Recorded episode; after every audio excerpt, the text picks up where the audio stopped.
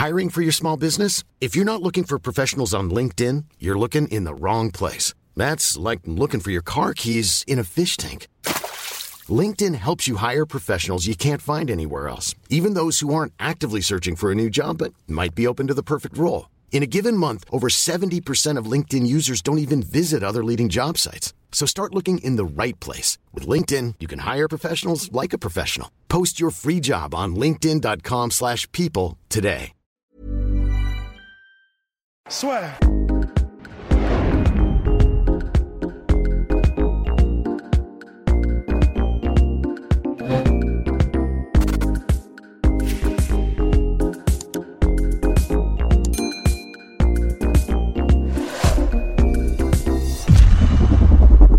Bonjour à toutes et à tous, bienvenue dans le podcast La Soeur. Bonjour mon cher Polydomso.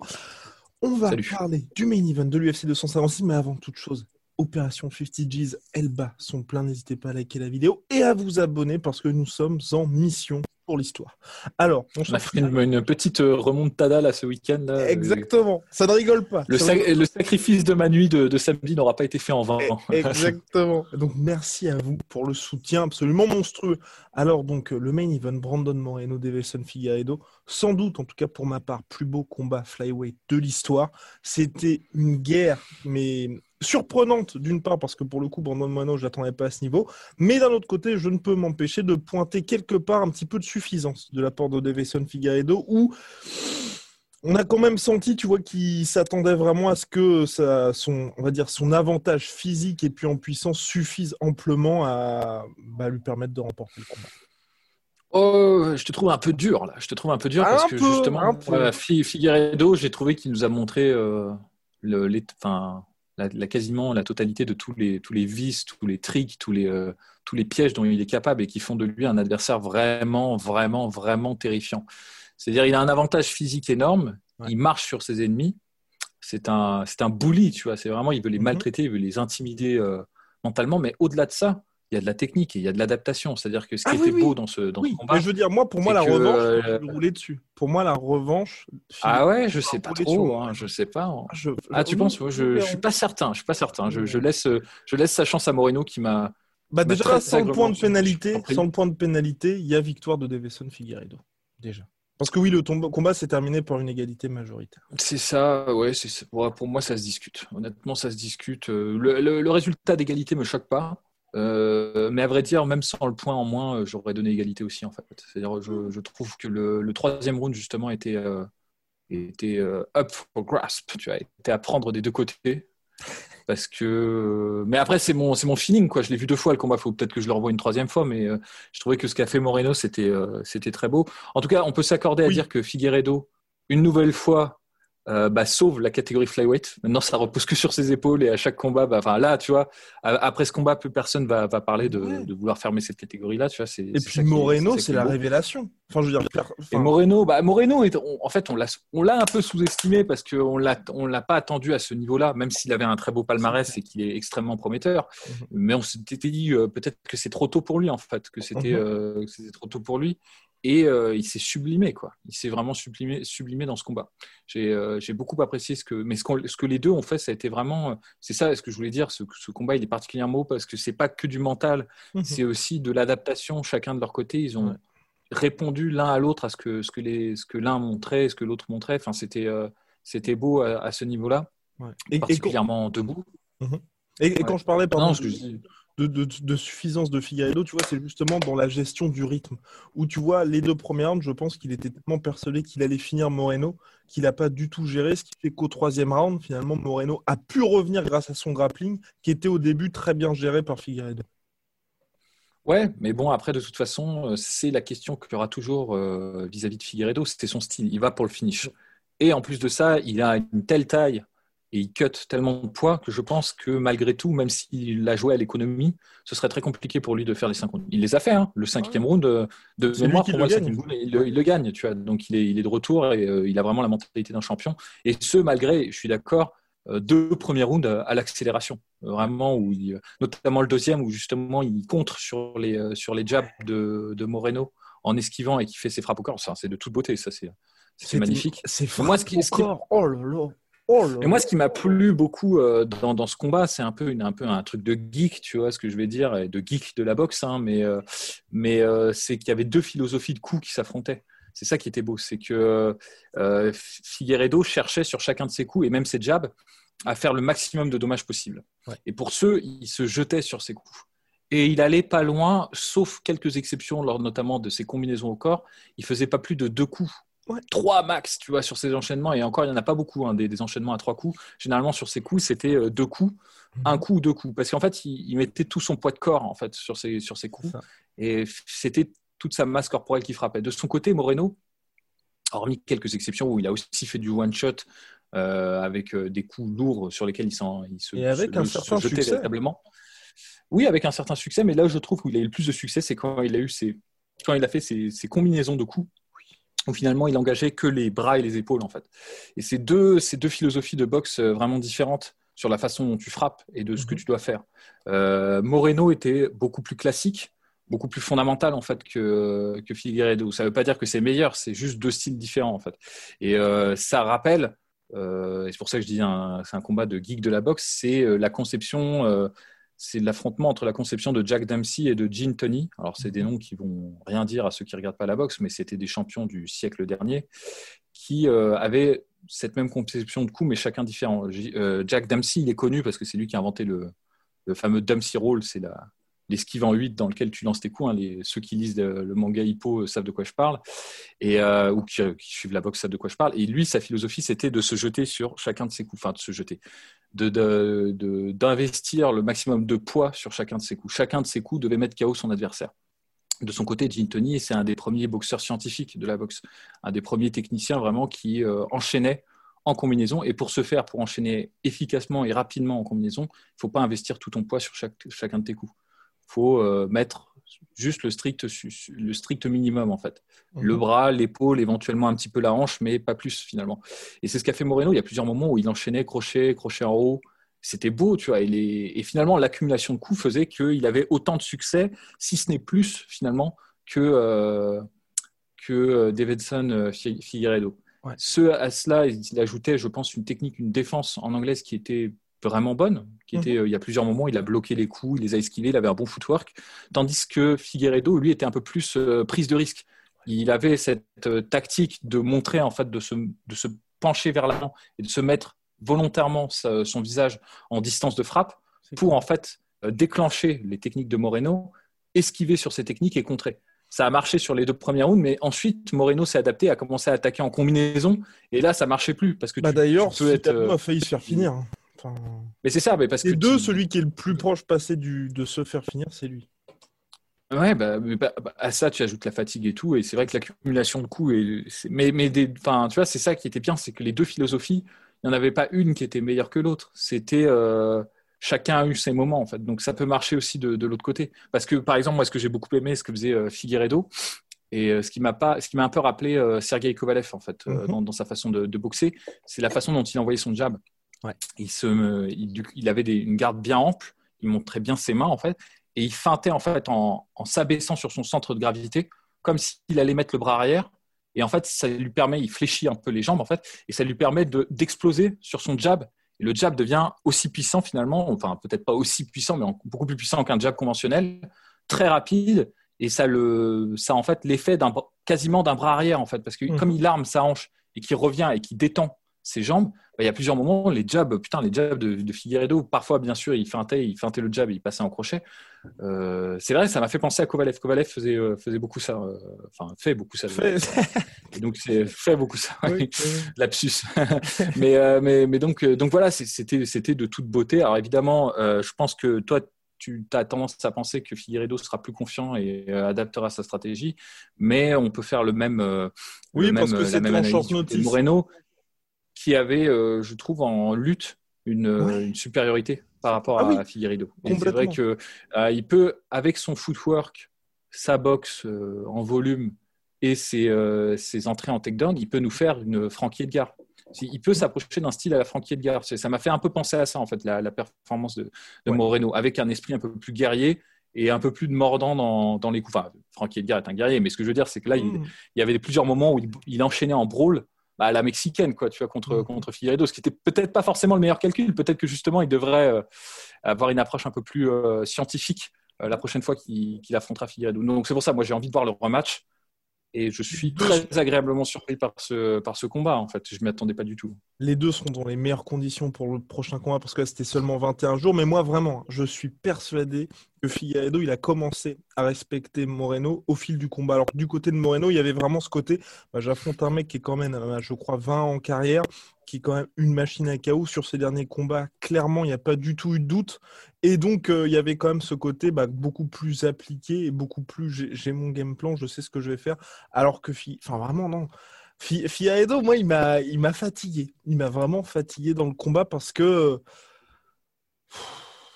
Ouais. Ah, je sais pas. Moi, j'ai trouvé pas, que tu peux pas avoir cette attitude-là avant d'affronter. Enfin, tu vois, pour un title fight. Bah, je sais pas, parce que c'est Figueiredo, quoi. C'est c'est son style. Et puis, moi, justement, au contraire, euh, je m'attendais, en fait, au, au trois- quand je- quand j'en suis arrivé au troisième round, finalement, et que la vapeur était un Ouais. peu en train de se renverser, je me disais, ça va très mal tourner pour, euh, pour Figueiredo. C'est-à-dire, Mhm. il va, il va s'effondrer, quoi. Euh, Et en fait, non, il a quand même bah, déjà continué de combattre, malgré la fatigue, malgré les coups. Et au-delà de ça, il a apporté des réponses, il s'est adapté.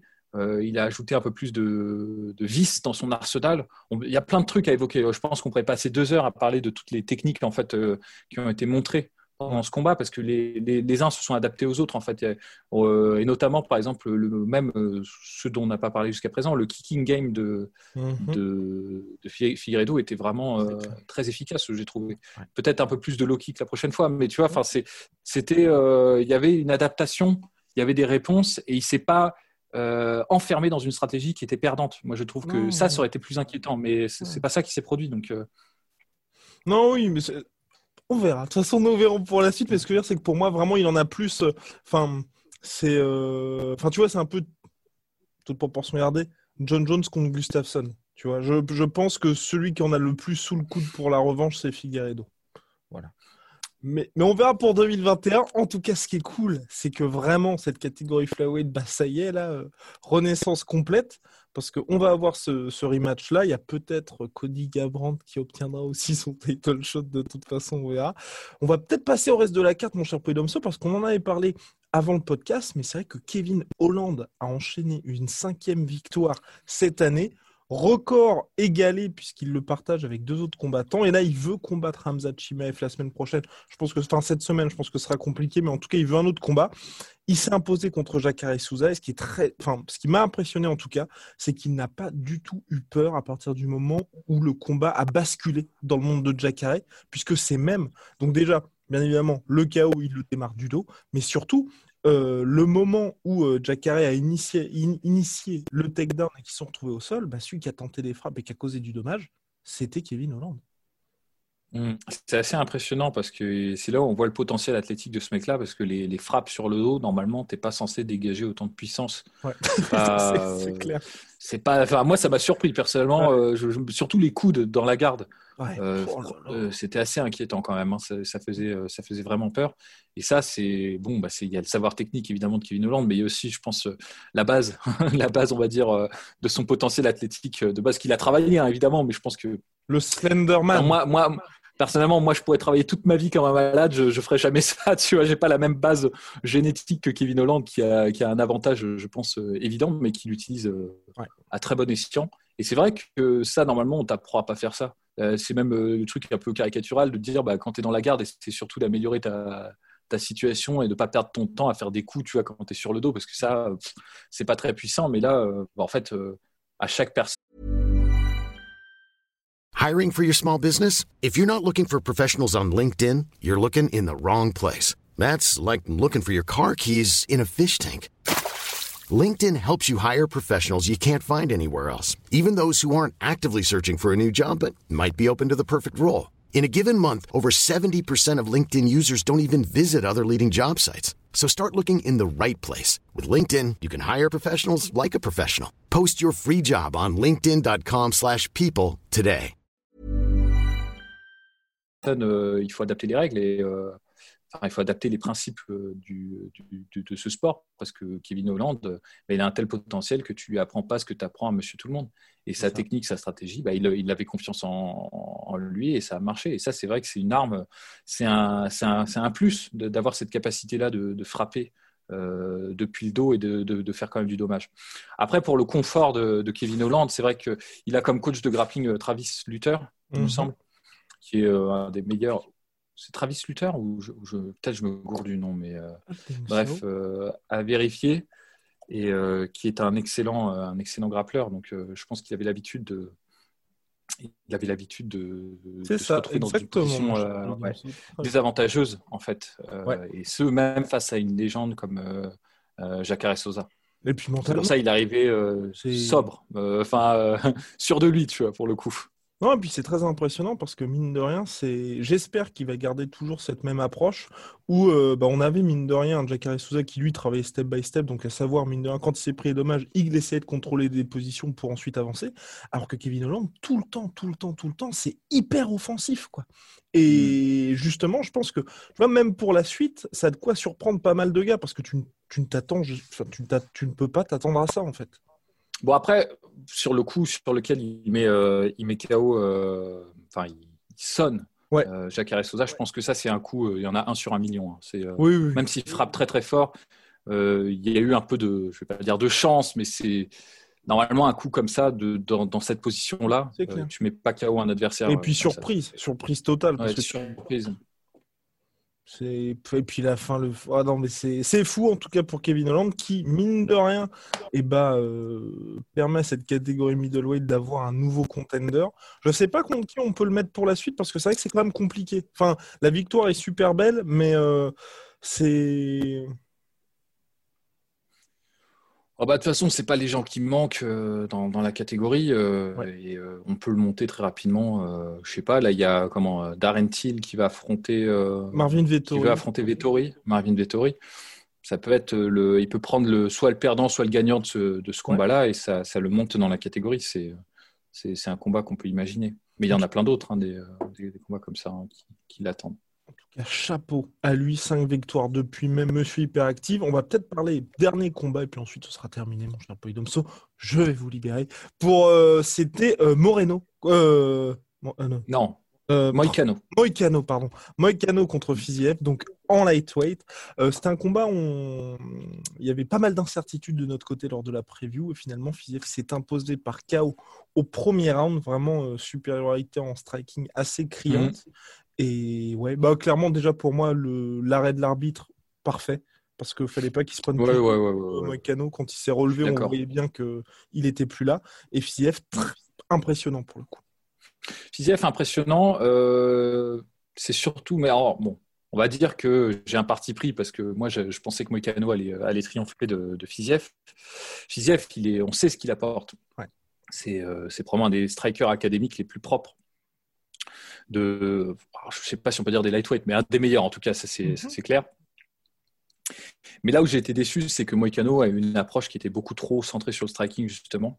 Et que malgré une tentative de takedown un peu téléphonée, il n'a pas trop cherché à, faire jouer son jeu, qui était un jeu quand même là où, il, là où il, normalement il pouvait dépasser Fiziev, c'était sur le côté complet de son jeu.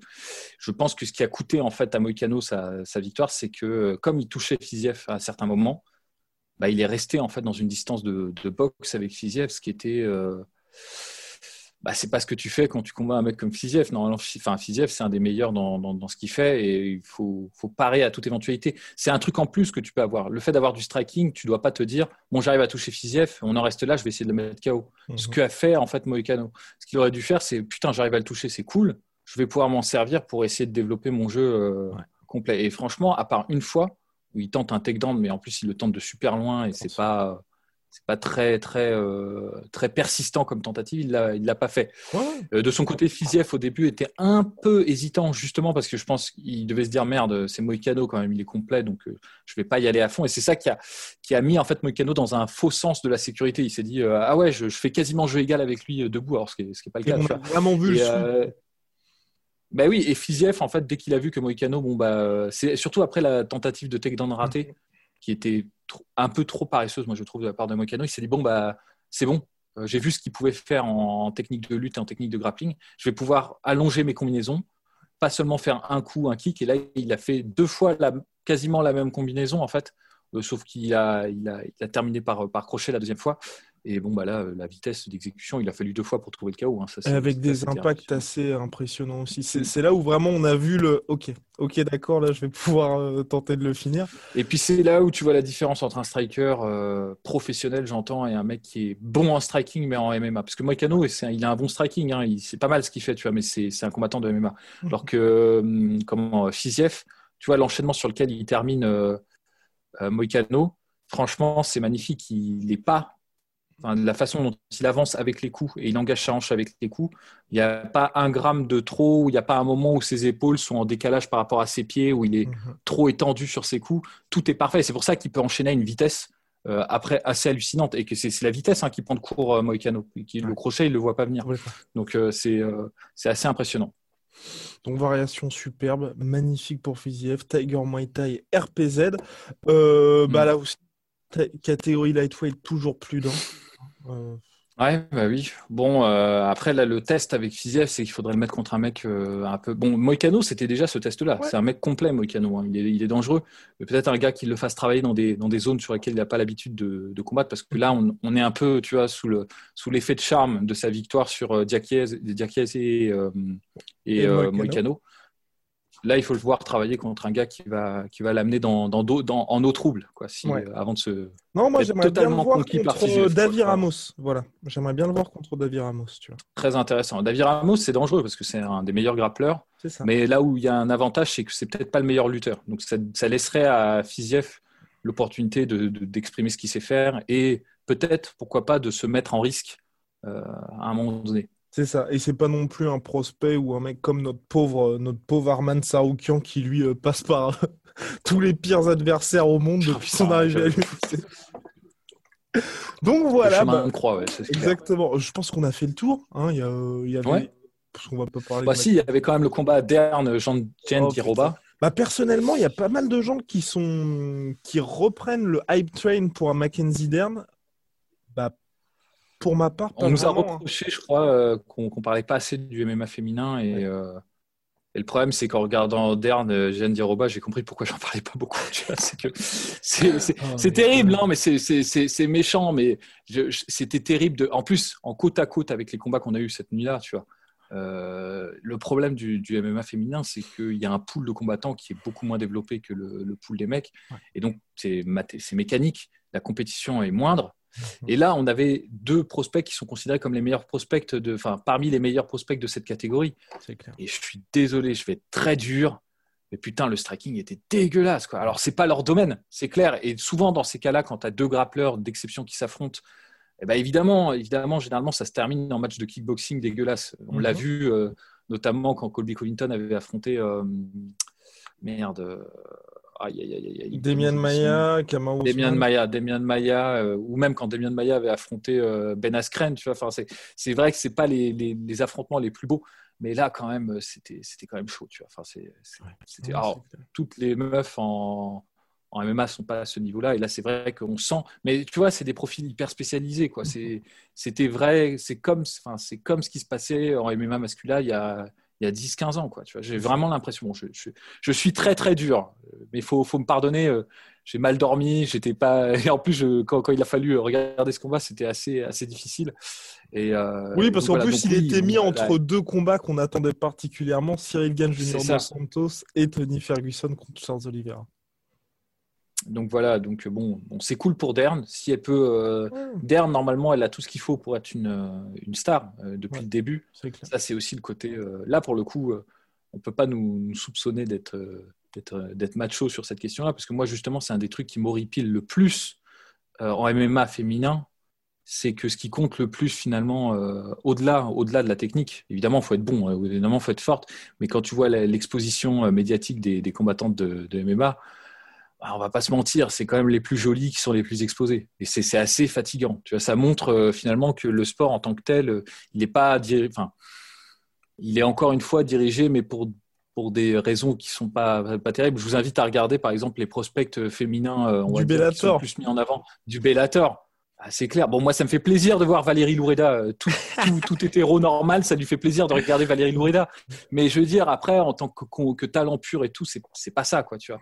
Et Dern, bon, bah, Dern, elle est excellente en grappling, mais ce qui lui a valu son, son statut de, euh, de future star, si elle avait, en fait, si elle n'avait pas foiré ses, euh, ses, ses pesées et qu'elle n'avait pas. Perdu contre Ribas aussi contre Ribas, bah, elle aurait été plus, encore plus mise en avant, tu vois. Elle est encore mise en avant aujourd'hui. Mais après, là, elle a l'air d'être vraiment concentrée. Par contre, c'est ça qui fait plaisir aujourd'hui, c'est que par rapport à cette attitude un petit peu en dilettante, si je peux me permettre, mm. qu'il y a eu au début de sa carrière, là, elle a l'air vraiment investie. Mais moi, je suis quand même assez surpris à chaque fois du matchmaking de l'UFC, tu vois. Parce que Ribas, puis ce combat-là, c'est un peu tu. Déjà que tu as bah, là, c'était tricky comme combat pour elle. C'est ça. Tu vois, mais même Ribas, en fait, c'est qu'à chaque fois, c'est des combats où déjà que tu as un pool de combattantes comme tu l'as très bien dit, qui est assez réduit, pourquoi tu mets à chaque fois des espoirs ou deux où tu te dis qu'ils vont potentiellement animer la catégorie pour la suite, l'une contre l'autre en fait, plutôt que bah, de les faire gagner tranquillement et...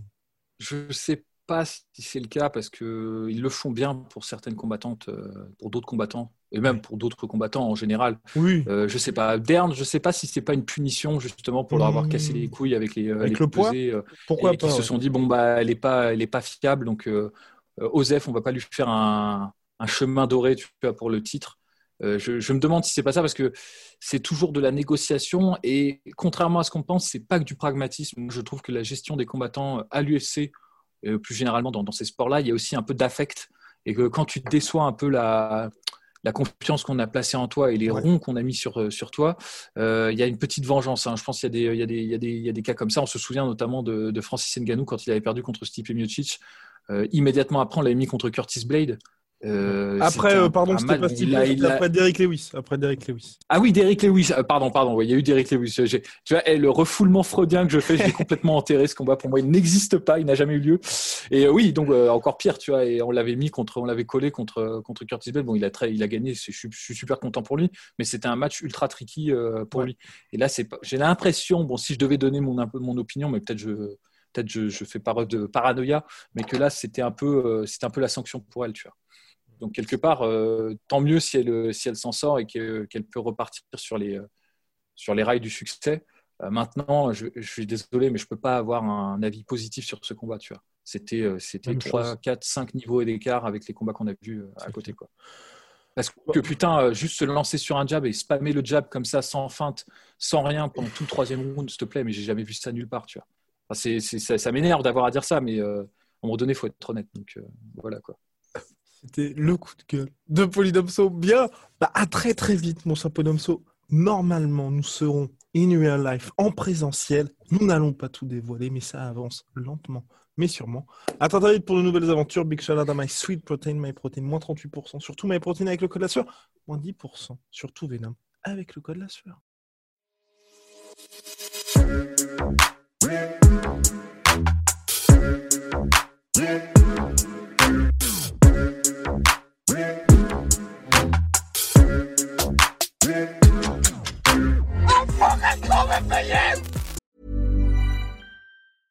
Imagine the softest sheets you've ever felt. Now imagine them getting even softer over time. That's what you'll feel with Bowl and Branch's organic cotton sheets. In a recent customer survey, 96% replied that Bowl and Branch sheets get softer with every wash. Start getting your best night's sleep in these sheets that get softer and softer for years to come. Try their sheets with a 30-night guarantee. Plus, get 15% off your first order at bowlandbranch.com. Code BUTTERY. Exclusions apply. See site for details.